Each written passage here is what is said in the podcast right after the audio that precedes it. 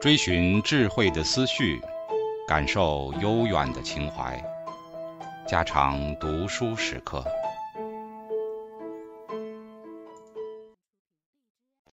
警告：慎入，非专业朗读，听后可能出现且不仅限于挺尸等严重不适，另切勿洗耳，以免污染水源。引发小猫、小狗中毒等严重生化事件。二、历史散文《尚书》是中国最古的历史，也是中国最古的散文。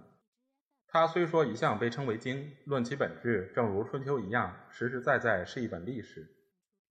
所谓左史记言，右史记事，言为《尚书》，事为《春秋》，正说明了这两本书的本质。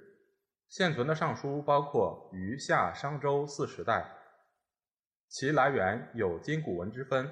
古文尚书之伪，经古今学者的努力证明，我们自然是不相信了。但是经文尚书的二十八篇也有许多问题。在本书的首章里，我们早已从经济、政治、文化、思想的基础上，证明了一切托名余夏的文集都是后人的伪造。所以尧典、高陶墨、禹贡。自然是靠不住了的。就是商书也和商颂一样，或许也是宋人的作品。因此，我们可以推断，尚书里面没有西周以前的作品。要这样，我们才可以看出中国的散文由卜辞、金石文走到尚书的发展的合理性。尚书中最早的作品，不得不推周告，正如周颂是周初的诗歌代表一样，周告正是周初的散文代表。现在人读起来结绝鳌牙，不容易懂。其实并非此中有奥妙的道理，也并非作者的文章特别高深。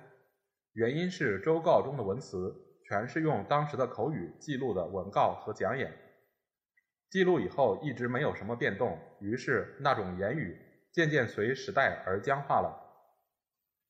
周颂中的诗篇虽说时代差不多，那些究竟是可唱可歌的东西。随时变迁，写定较迟，所以也就比较容易懂了。傅孟真是对于这一点曾有很好的意见。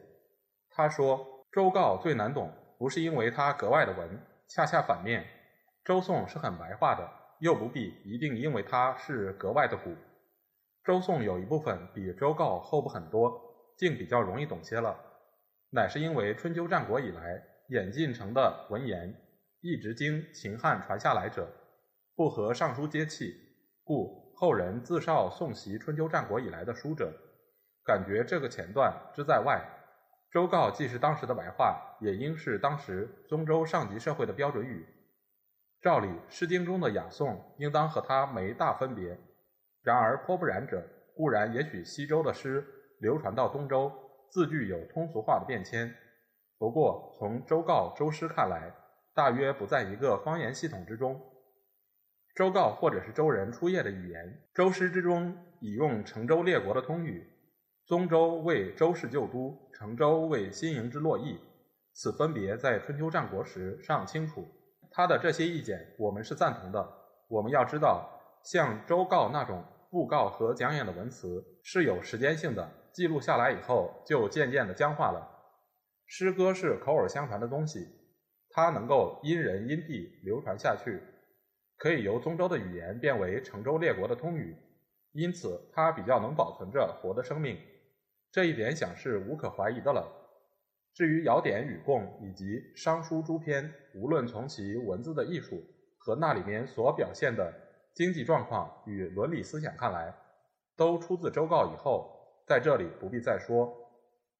王若曰：“有大告尔多邦，悦尔遇事，浮调。”天降歌于我家，不少言。弘为我右冲人，四吴江大利服，浮躁者敌民康。沈曰：岂有能革之天命？以余为小子，若涉渊水，与为往求朕忧计。夫奔，夫前人受命，兹不忘大功，余不敢避于天降威用。宁王以我大宝归，少天明，既命曰：有大奸于稀土。西土人亦不敬，越滋蠢，因小典，但敢记其序。天降威，知我国有司，民不康。曰：与父反比我周邦。这是大告中的一段，是武庚叛变、周公东征时的一篇文告。全篇中“天命极补宝龟”之言层见迭出，正反映出周初时代的神权思想。现在看来，这些文字已经没有什么意义，但从卜辞进展到这地步，也还是需要相当的时候。这种文字作为周时初叶的散文出现，在发展史上自然是合理的。明乎此，更可相信余下商书。是晚出之作，在历史上进一步的表现，成为有系统的编年体的，便是那有名的《春秋》。《春秋》也同《尚书》一样，被称为经的，尤其成为今经文学家重视的古籍。孟子说：“世衰道危，邪说暴行有作。臣视其君者有之，子视其父者有之。”孔子句作《春秋》，《春秋》天子之事也。是故孔子曰。知我者，其为春秋乎？罪我者，其为春秋乎？因为春秋是出于孔子，因此后代人都把它看作是一本含有微言大义的思想书，或是道德书，把它看作是定名分、治法度的工具。庄子天下篇说的春秋以道名分，便是这个意思。于是许多经师贤哲都在那里面去研讨微言大义，倒把列国的史事看作是残骸朽骨了。春秋的文句虽是简短，前人竟有极为断烂朝暴者，但在文字的技术及史事的编排上，比起尚书来都有明显的进步，使我们读了对于当代诸国的事实得到一个系统的印象，在造句用字上都从尚书的文体中解放进化出来，日趋于简练平浅，建立了新散文的基础。二年春，王正月戊申，宋都弑其君与夷。及其大夫孔父，滕子来朝。三月，公会齐侯、陈侯、郑伯于季，以成宋乱。夏四月，取告大鼎于宋，戊申，纳于太庙。秋七月，齐侯来朝，蔡伯、郑伯会于邓。九月入启，公及荣蒙于唐。东宫至自唐。一年的史事包括在这八十五个字里，简短极了。这只能算是一个历史的大纲。但在当日贫弱的物质文化的环境之下，这种大纲式的历史却是带着最进步的姿态而出现的。因为这种官书，无论从当日的历史观念或是物质条件看来，都表现一种最适合环境的样式。从文字的技术上讲，比起尚书来，那进步是显然的。一个是僵化的语句，一个是平浅而有生命的新兴散文。到了战国时代，随着物质条件与文学观念的发展，历史的散文呈现着高度的进步。如《国语》《左传》《战国策》诸书，都是当日历史散文中最优秀的作品。《左传》与《国策》更为后代散文家所重视，几乎成为学习散文的教科书。关于《左传》的著作及其本身的真伪问题，我们无法在这里做较详的叙述。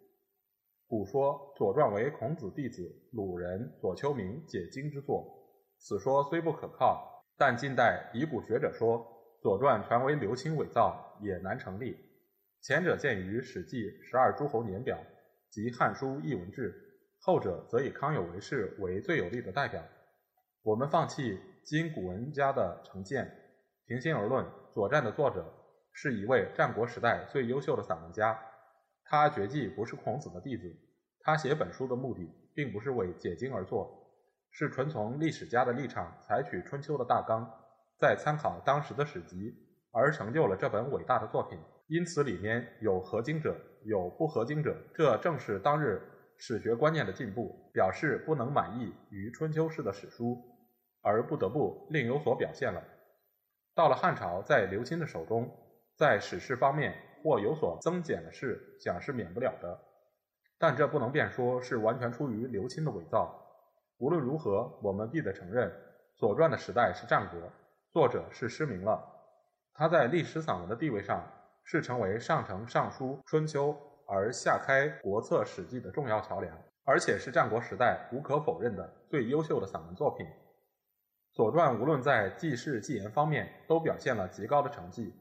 用着平浅流利的文句，把当日复杂的事迹、巧妙的言语、活跃的记载或表现出来，使我们现在读了还能亲切地感受到当日政治舞台的状况和舞台人物的种种面貌、动作和性情。一直到现在，他还保持着他活跃的散文的生命，如《吕相绝琴》《烛之武退秦师》《臧孙建军纳鼎》《喜伯建军观鱼》《季札观月》《王孙论鼎》，都能用委婉曲折的文章表达当日巧妙的辞令。再如城濮之战、崤之战、邲之战、鄢陵之战，都是用最简练的文句，继续繁复的史事，而成为叙事文中的杰作。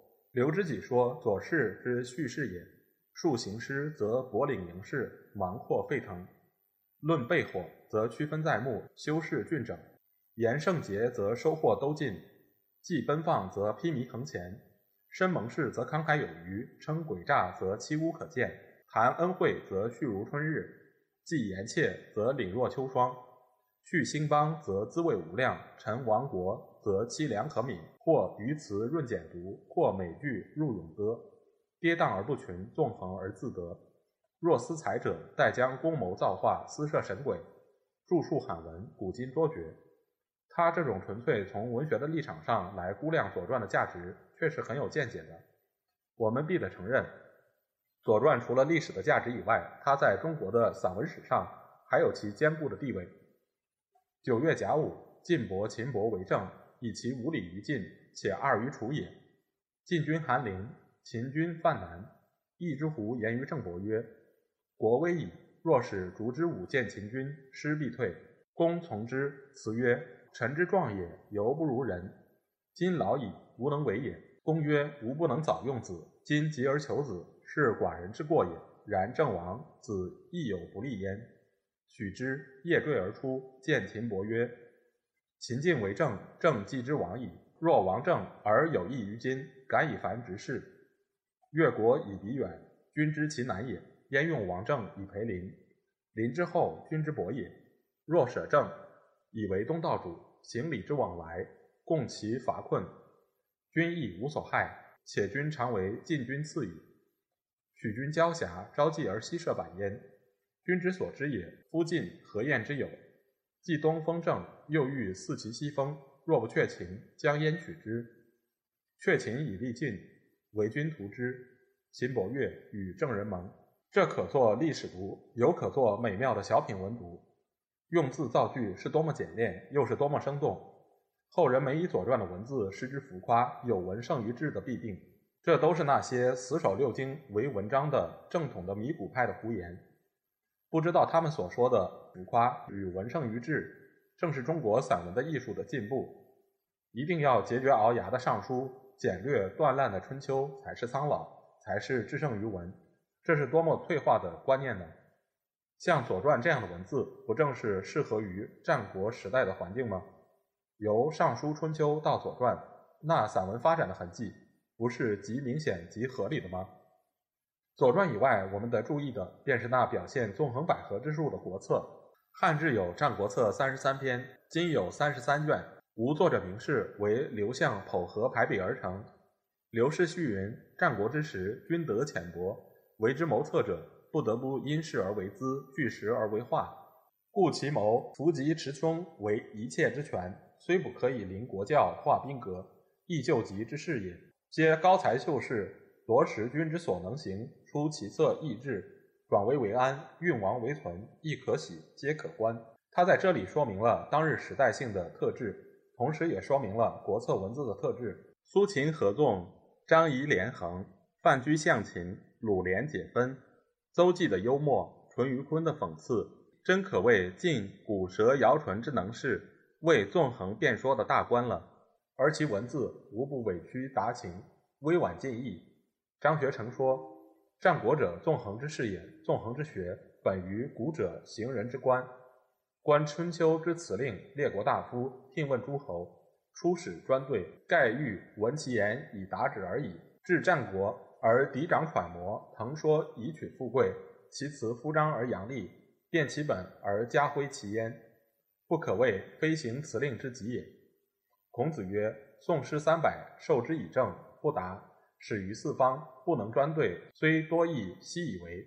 是则比兴之旨，讽喻之意，故行人之所宜也。纵横者流，推而掩之，是以能委折而入情，委婉而善讽也。九流之学成观取于六典，虽或源于书易春秋，其志多本于礼教，为其体之有所该也。及其出而用事，必兼而纵横，所以闻其志也。古之文治合于一，至战国而各据之，至当其用也，必兼纵横之辞以闻之，周衰文毕之效也。故曰战国者，纵横之势也。他在这里说明了，在纵横的战国时代，随着言语辞令的需要与进步，文字必然要发展到文治各具的阶段去。所谓文治各具，便是说文章除其内容以外，文字本身的艺术已达到独立存在的阶段了。因此，我们到现在觉得那里面所说的道理都浅薄无聊，然因其文字的美妙流利、引人入胜，仍是欢喜读它。张氏虽说周衰文毕之效，然而在散文的发展史上，这自然是进步的现象，是文盛的现象。宋李格非说《战国策》所载大抵皆纵横捭阖、鬼筐相杂凶夺之说也。其事浅陋不足道，然而人读之，则必上其说之功，而忘其事之陋者。文辞之盛，疑之而已。他这种议论，真是再确切也没有了。这种文字对于后代散文家发生很大的影响，自不用说，便是汉代的富家，也深深地感染着他的影响。邹忌修八尺有余，而形貌毅力，招服衣冠，窥镜，谓其妻曰：“我属与城北徐公美。”其妻曰：“君美甚，徐公何能及君也？城北徐公，齐国之美丽者也。”既不自信，而复问其妾曰：“吾属与徐公美。”妾曰：“徐公何能及君也？”旦日客从外来，与坐谈，问之客曰：“吾与徐公孰美？”客曰：“徐公不若君之美也。”明日徐公来，孰视之？自以为不如，窥镜而自视，又弗如远甚。目寝而思之，曰：“吾妻之美我者，思我也；妾之美我者，畏我也；客之美我者，欲有求于我也。”这种幽默讽刺的文字，现在读起来也是觉得津津有味的。无论对于大小问题，或是旁述，或是直叙，总使读者如置身会谈的座中。言语形貌全都感到亲切有味，其结论虽有时令人感到浅薄，但其文字无不羽毛丰满，气势纵横，引人入胜。这是文字艺术的进步，也就是文字力量的动人。历史的散文到了《左传》《国策》，却是达到极高的成就了。